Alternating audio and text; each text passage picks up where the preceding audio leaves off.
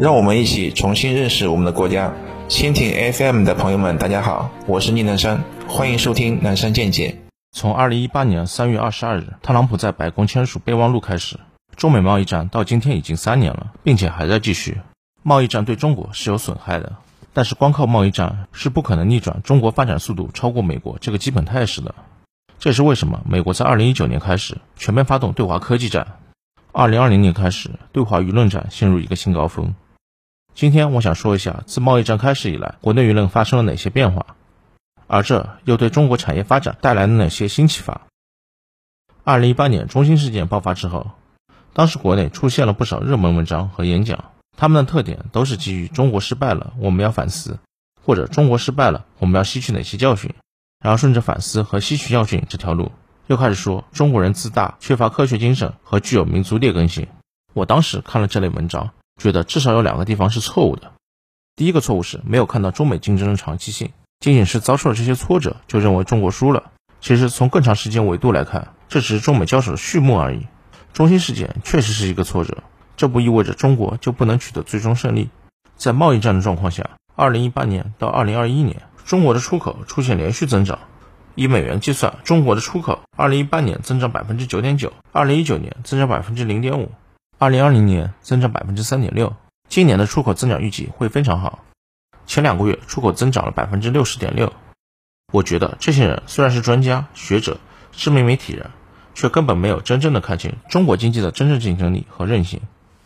在文章中，在演讲中只讲敌人强大，却不提我们也有自己的力量。第二个错误，他们还提出要吸取教训，认为改革开放中国经济发展获得非凡成就，中国人产生举国自豪。但又盲目自大的情绪。中美贸易战，尤其是中兴事件，是一剂强力的清醒剂，让我们意识到自己与美国之间存在巨大的技术差距。这些话听起来很有道理，但其实违背事实。首先，我不认同中国人集体盲目自大这一点。难道在贸易战和中兴事件之前，中国人集体觉得自己超过了美国吗？国内主流观点也只是认为，中国经济总量会在2025年到2030年超过美国。至于科技超越，还要在那之后。说中国人盲目自大，上淘宝、天猫、京东之类服装网店看看，封面的模特一大堆白人，白人模特在中国已经形成了产业链，每年赚走大量金钱。只要你说这种现象不正常，马上就有一大堆人告诉你是因为人家长得好看呀。全球有哪个集体盲目自大的种族是会觉得自己长得比其他种族丑的？说到底，美国打压中国跟中国人盲目自大，这根本就没有任何相关性。美国不断发动贸易战、科技战、舆论战。对中国的压制强度越来越高，就是因为中国越来越强大，实力在日益接近美国，这才是根本性原因。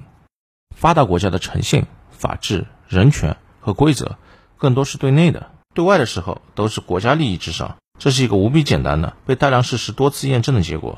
值得庆幸的，三年过去了，尽管美国针对中国的施压行为强度越来越大，但中国国内的舆论生态已经彻底的扭转。现在再说美国对中国企业打压。因为中国企业不诚信、不守规则，已经没有人会信了。恰恰相反，美国以制裁伊朗为由，对中兴两次进行处罚，逮捕华为的 CFO 孟晚舟，动用本国法律，强迫要求其他国家的企业和个人也必须进行制裁，否则进行罚款和限制人身自由，进行长臂管辖，这才是不遵守国际规则行为。二零二零年九月，世界贸易组织也明确裁决，美国对中国加征关税违反贸易规则，官方认可了这是美方不遵守国际贸易规则。如果我们真正要从贸易战中吸取教训，那应该是什么呢？第一点是我们对卡脖子产业，尤其是半导体产业的累计投入太少了。这一点我在往期节目中也反复强调，这些资本密集型、知识密集型产业没有长期的持续投入是不行的。第二点是我们国内企业长期对产业链自主化重视程度太低，只知道从经济效益角度思考问题，不愿意给国产供应商机会，没有意识到可靠供应的重要性。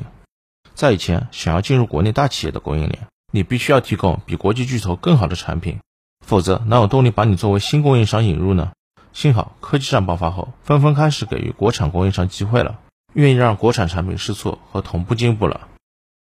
第三点是由于长期生活在和平与发展的环境里，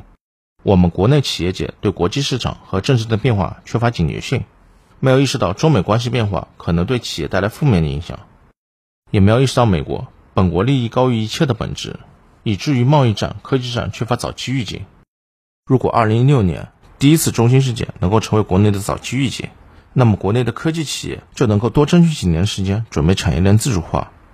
而事实上，直到二零一八年中心事件第二次爆发，国内还有很多精英和学者依然不去仔细研究背后真正的原因，也不去阅读美方的文件，去了解他们为什么要处罚中心，就又开始条件反射地指责本国企业不讲诚信、不守规则，用极大的宽容去美化美国的行为，反倒一边指责和苛求本国的公司和公民，这就是犯了认知上的错误。最后，我还想说一点，世界的局势变化对于国内产业的发展其实息息相关的。从现在的表现来看，由于台湾在未来一定会统一，台湾局势一定会在某天发生变化。而且现在美国越来越倾向把台湾作为一张牌来打，